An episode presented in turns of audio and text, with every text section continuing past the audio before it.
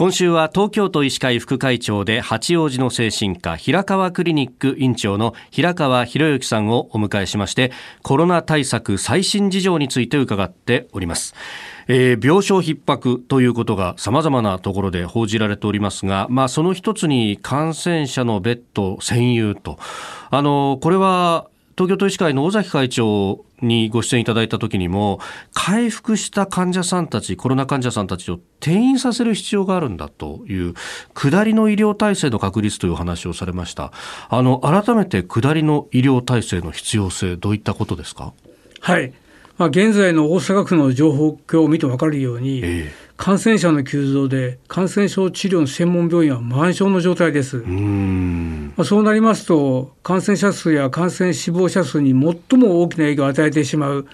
高齢者施設の対策が非常に重要になってきます。はい、まあ、このような満床状態でありますと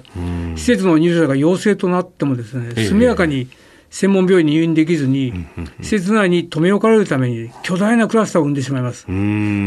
ですから、速やかに感染症の専門病院に入院できる体制を作るためには、はい、感染症から回復した患者さんを効率的に退院させる必要があります。またあの一方、過度に警戒するあまり、はい、実施設の利用者がですね回復しても再入所を拒否するようなこういう説も出ています。あなるほど。でそうすると、まあ、その一足飛びに退院をしてすぐ家に帰すというよりも、まあ、治療を終了した要介護高齢者の方々老健施設が受け入れるとこれ平川先生提案されていますけれども老健施設っていうのはこれそもそもどういう施設になるんですか？はいこれはあの介護保険、公的な介護保険で使える施設のサービスっていうのは、はい、皆さんよくご存知の特別養護老人ホーム、特養と言いますし、はい、それから昔の老人病院だって、今では、えー、介護療養型、あるいは介護医療院と言われるような病院型の施設、そしてこの介護老人保健施設、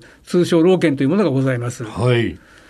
これ、そういう中間施設だからなのか、あの、よく聞く噂にですね、いや、そんなに長い期間いられないんだよと。もうそれこそ3か月ぐらいであの出ざるを得なくなっちゃうんだよみたいなことが言われますけど、これ、どうなんですか？これね、結構根強い都市伝説なんですね。都市伝説なんですね。うももちろん帰れる方は帰っていただきますけども、えー、当然、高齢者ですから、さまざまな事情で家に戻れない方もいらっしゃいますから、それを追い出すようなことはありえないわけで、